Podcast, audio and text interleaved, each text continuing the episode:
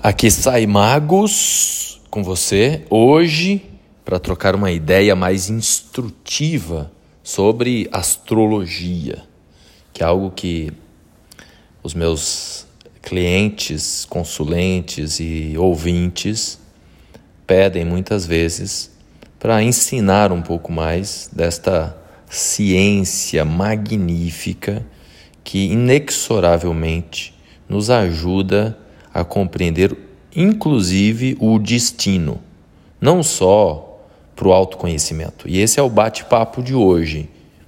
Dicas, instruções a partir do olhar para o mapa astrológico de como é possível entender aonde a gente chega na vida. Então, se você tiver o seu mapa astrológico aí com você, traga-o a frente para um pouquinho esse áudio, pega o mapa, coloca o mapa aí na sua frente para você olhar os pontos de poder no mapa. É sobre isso que eu vou falar hoje, aspectos de poder. Quais são os pontos, as condições em que um mapa apresenta poder? Alguém que nasceu num determinado momento, está escrito se ela veio para desempenhar poder na vida ou não. É claro que a gente poderia apontar pelo menos umas 80 circunstâncias astrológicas que apontam o poder na vida. Mas eu vou reduzir aqui a oito. Né? Vou usar aqui oito pontos de poder no mapa. Eu, inclusive, escrevi um artigo, até foi o último artigo que eu escrevi, falando sobre isso. Está no meu, no meu blog, saimagos.com. Então você pode acessar, compartilhar aí. Então, se você de repente não compreender aqui no áudio, que fica menos acessível para aqueles que precisam, que têm mais a visão, são mais visuais, então é, você pode acessar saimagos.com. É o último artigo que eu escrevi. Tem um post também no Instagram com mais detalhes e eu resolvi fazer um, um, um episódio sobre isso. Né, sobre oito pontos aqui. Vou citar um nono que eu esqueci de apontar no artigo eu vou citar um nono até para fechar, que é a magia do número 9. Muito bem.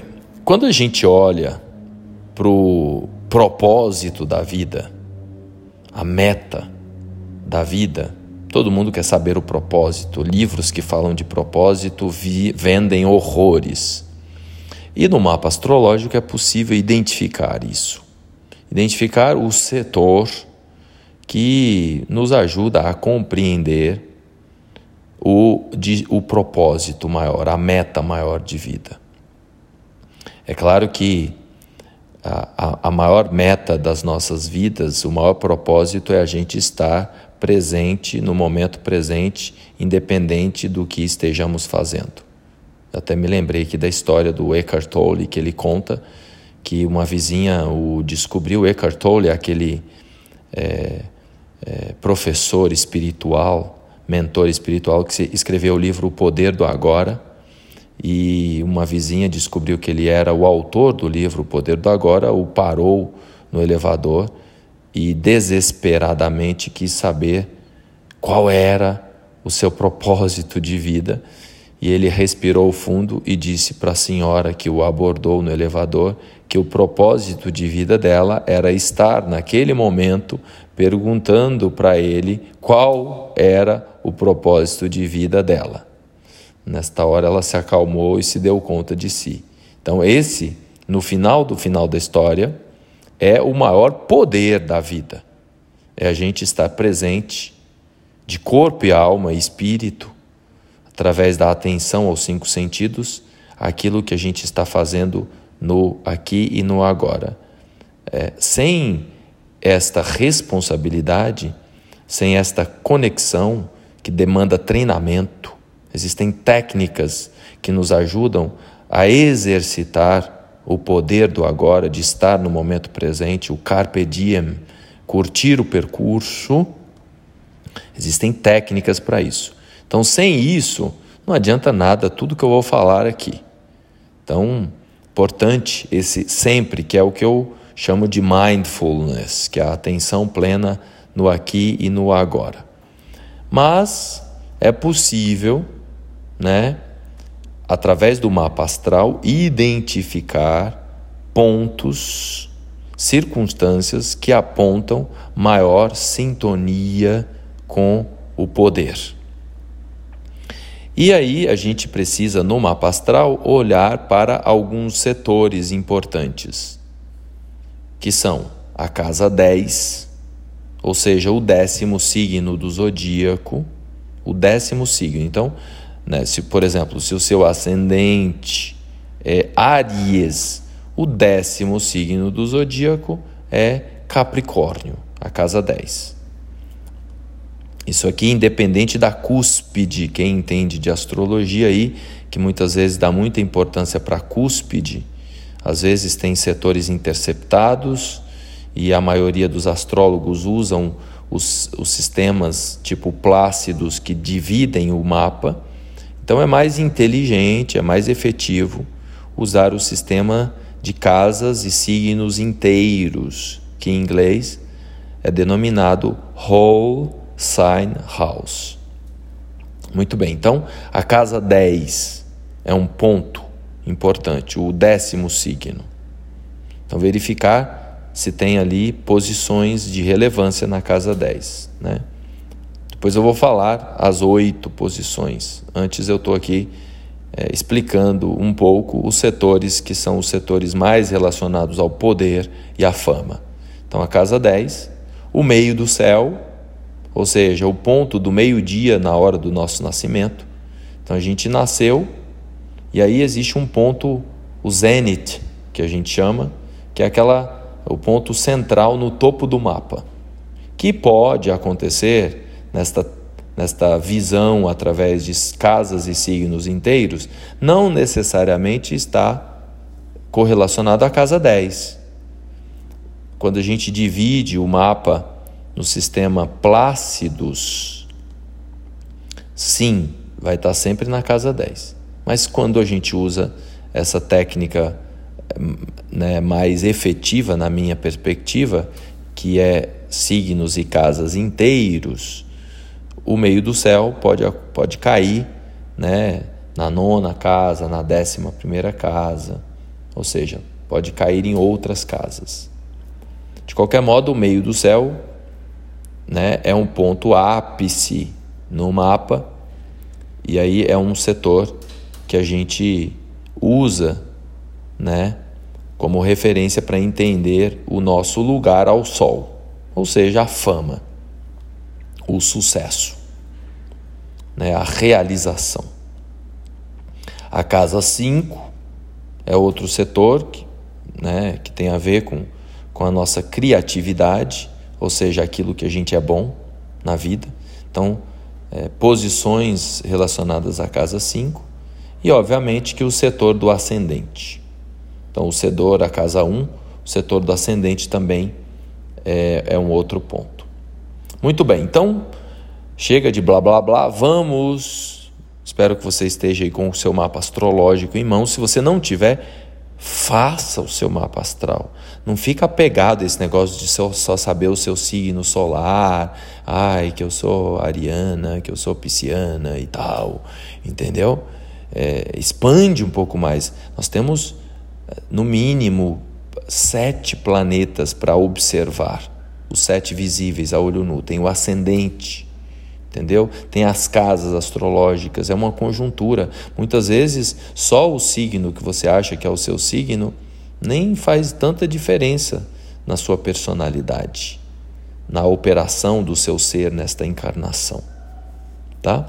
Então pega aí o seu mapa e tenta entender o que tem ali, mesmo que você não tenha nenhum desses pontos, porque eu estou citando oito, mas poderia ter 80 ali, Tá bom? Então, não se sinta frustrado, frustrada aí, se nenhum desses oito pontos que eu citar esteja no seu mapa. Aqui é apenas uma provocação para que você pegue o seu mapa de vez em quando, estude o seu mapa. A maioria das pessoas que vão no astrólogo vão uma vez na vida, uma vez por ano, e depois pegam aquele mapa e deixam ali na gaveta.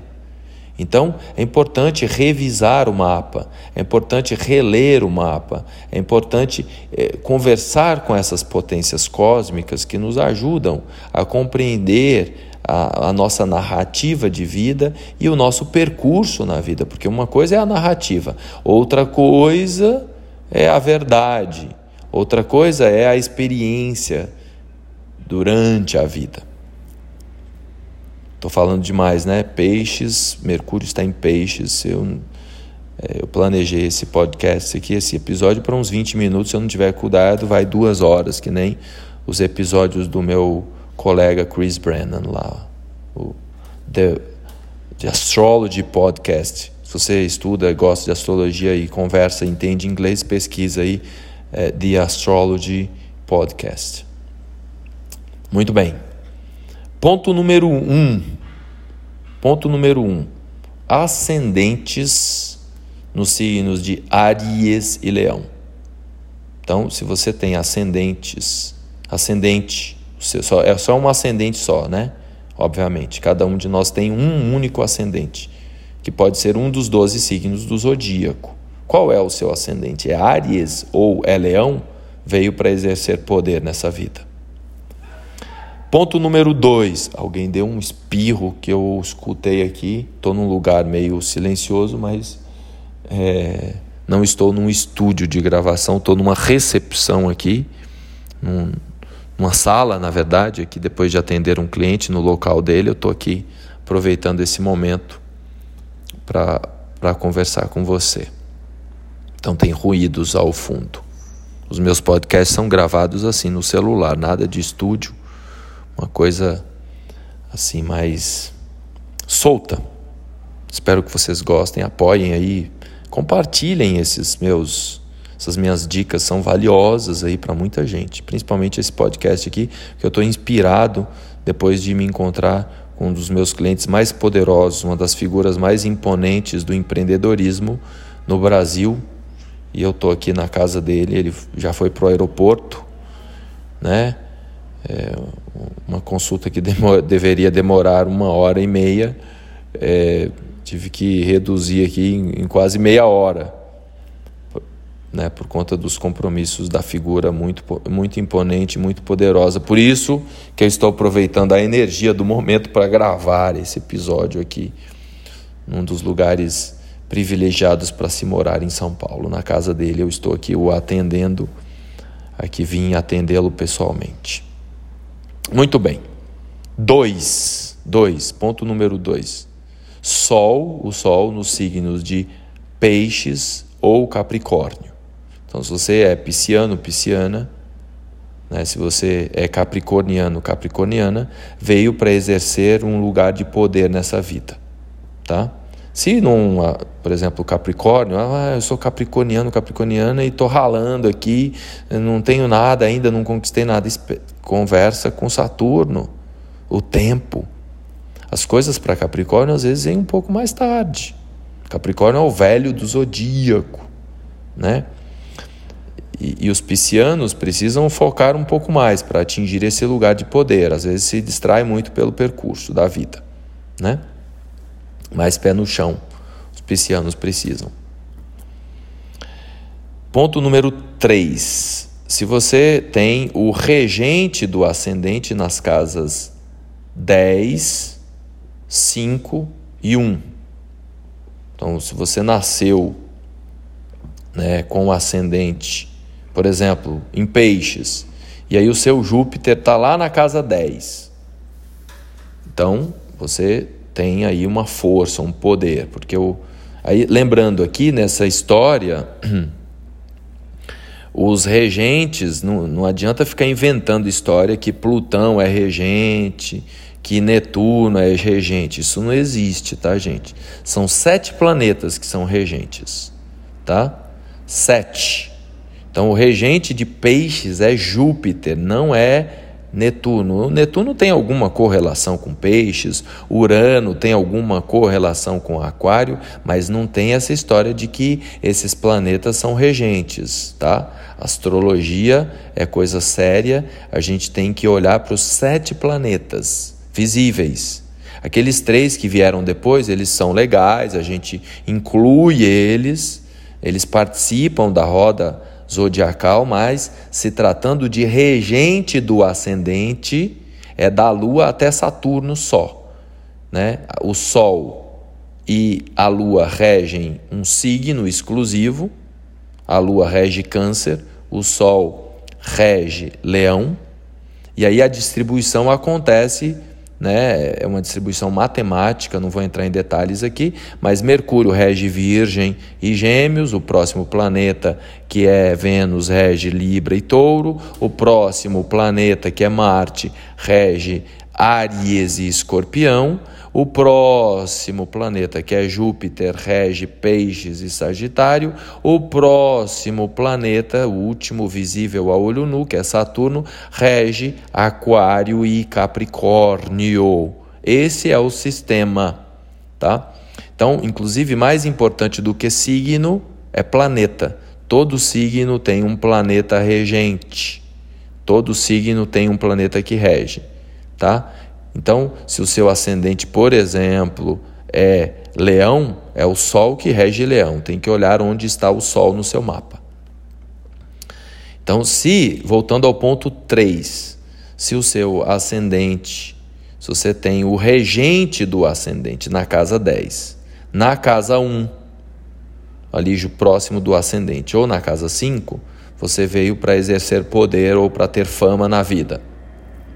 Próximo, Sol nas casas 10, ou seja, quem nasceu próximo do meio-dia, tá?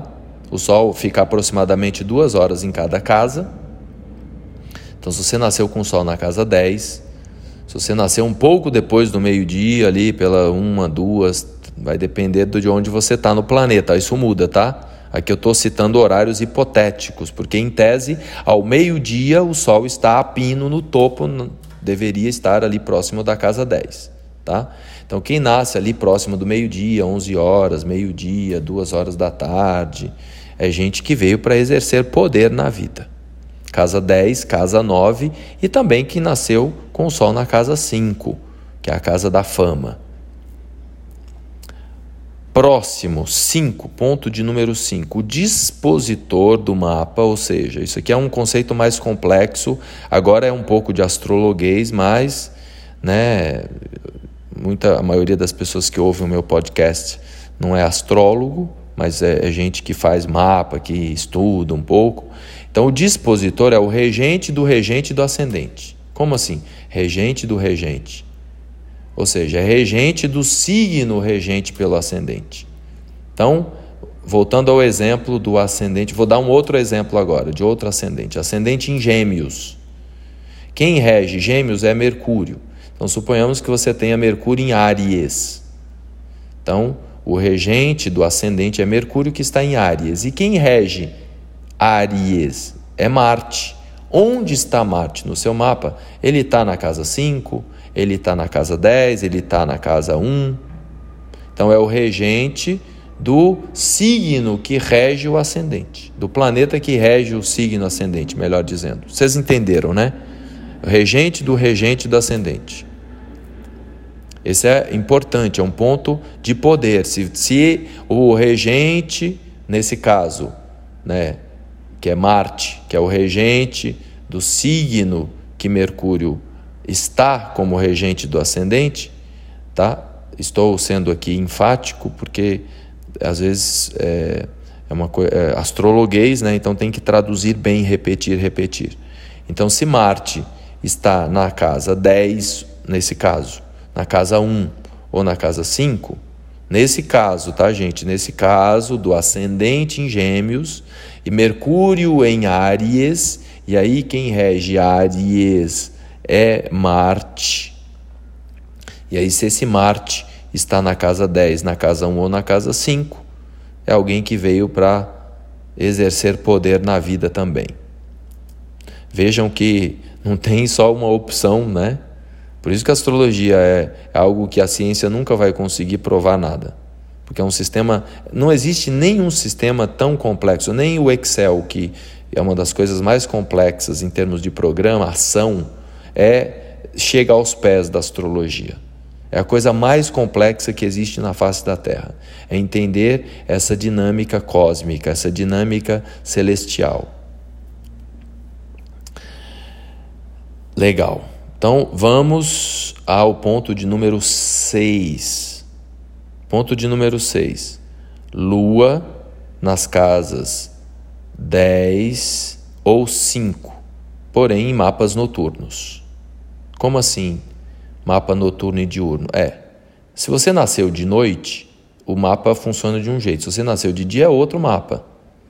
Inclusive, os astrólogos esqueceram disso, tá? Tratam o mapa tudo igual. Quem manda na noite é a lua, quem manda no dia é o sol. E o que determina isso? Se a gente está vendo o sol, é dia. Se a gente não está vendo, é noite. Porque às vezes as pessoas, ah, mas começa meia-noite. Não. Começa quando o sol nasce e quando o sol se põe. Quando que começa o dia? quando o sol nasce. Ah, é seis horas da manhã? Não. Pode ser cinco e meia, pode ser seis e meia, vai depender de onde você está e vai depender do, da época do ano. Porque existem épocas do ano que os dias são mais longos, outras os dias, as noites são mais longas.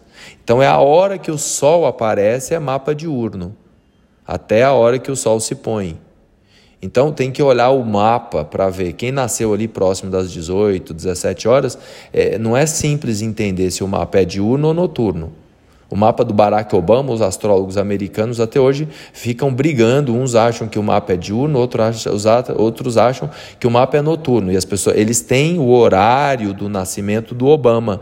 Ainda assim, como o Sol está próximo das 18 horas, ali do horário em que o Sol nem é das 18 horas, nem sei que horário agora de cabeça que é. O fato é que eu sei é que o Sol, quando o Obama nasceu, estava ali próximo da linha do horizonte. A linha do horizonte é o nascimento ou o pôr do sol. Então, continuando o raciocínio, se o mapa é noturno, ou seja, o sol estava abaixo da linha do horizonte, o mapa é noturno. Logo, a lua prepondera no mapa. Aí, se a lua está lá no topo do mapa, né, por, por exemplo, o Pelé, Pelé tem o um mapa dele, né? É um mapa noturno. E a lua está lá no topo do mapa. Então é alguém que veio para desempenhar poder na vida. A lua está lá em cima, no alto. Entendeu? No caso aí do Pelé, está na casa 9, que é a casa do esporte. Entendeu? Ele é poderoso por outros aspectos do mapa que eu não vou citar aqui. Eu só me lembrei de um mapa aqui em que a Lua está poderosamente no mapa noturno, na casa 9, e aí a casa 9 prevalece, que é a casa do estrangeiro e a casa do esporte, onde ele se torna uma figura é, de renome a nível global. Então, voltando aqui ao foco, ponto de número 6, Lua na casa 10 ou na casa 5 em mapas noturnos. Ponto de número 7, Júpiter na casa 10 num mapa diurno. Então, já entenderam aí o que é mapa diurno, né? O Sol estava acima da linha do horizonte e Júpiter estava na casa 10. Isso independente do signo, tá, gente? Porque a pessoa pode ser boa numa área, pode ser poderosa noutra, tem várias áreas da vida. E vai depender qual que é o signo que está lá, todas essas circunstâncias aí, porque tem gente que é poderosa na área da saúde, tem gente que é poderosa na área do empreendimento, dos empre... do, é, na, na área da, do, dos, dos negócios, né, como é o caso desse meu cliente aqui, que é um sagitariano, poderoso, e ele nem é brasileiro, ele veio de outro país para cá. Então, o Sagitário tem a ver com essa questão do estrangeiro. Então, repetindo o ponto de número 7, Júpiter em mapas diurnos na casa 10. E aí, fazendo a inversão, se o mapa é noturno, o planeta de poder é Vênus. E aí, se ele está na casa 10, no mapa noturno, né? Aí é uma situ situação também que traz poder para as pessoas. Então, quem nasce de noite, ou seja, o sol abaixo da linha do horizonte, já repeti dez vezes, né? E o sol, e aí Vênus na casa 10, desculpem né, a redundância, é que como eu estou trocando ideias em astrologuês e isso virará uma aula para eu enviar para muitas pessoas, então aqui estou falando para os futuros astrólogos também. Então, finalizando, 8, aliás, tem um ponto 9 ainda, né? Que vai entrar de bônus aqui, não está no artigo, só para os para a audiência aqui do podcast. Então, se o mapa é noturno e Vênus está na casa 10, temos aí também um indício de alguém que veio para exercer poder na vida.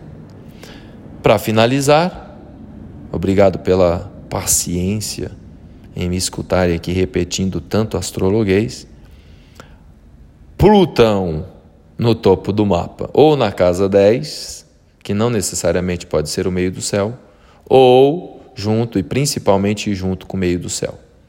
Então, Plutão grudado no meio do céu é um indício de alguém que veio para ser muito poderoso, poderosa nesta vida, em, em, em áreas diversas, como eu já citei anteriormente. Só para vocês entenderem, o pessoal detona Plutão, mas Plutão representa poder também, viu, gente? Galera, gratidão pela audiência, um beijo no seu coração. Compartilhem aí com quem gosta de astrologia essas dicas preciosas. E se você não tem nenhum desses aspectos, não significa que você não veio para exercer poder, tá bom? Porque, é, como eu disse anteriormente, a gente teria que pegar uns 80 pontos aí é, no mapa que, poder, que podem significar aspectos de poder na vida.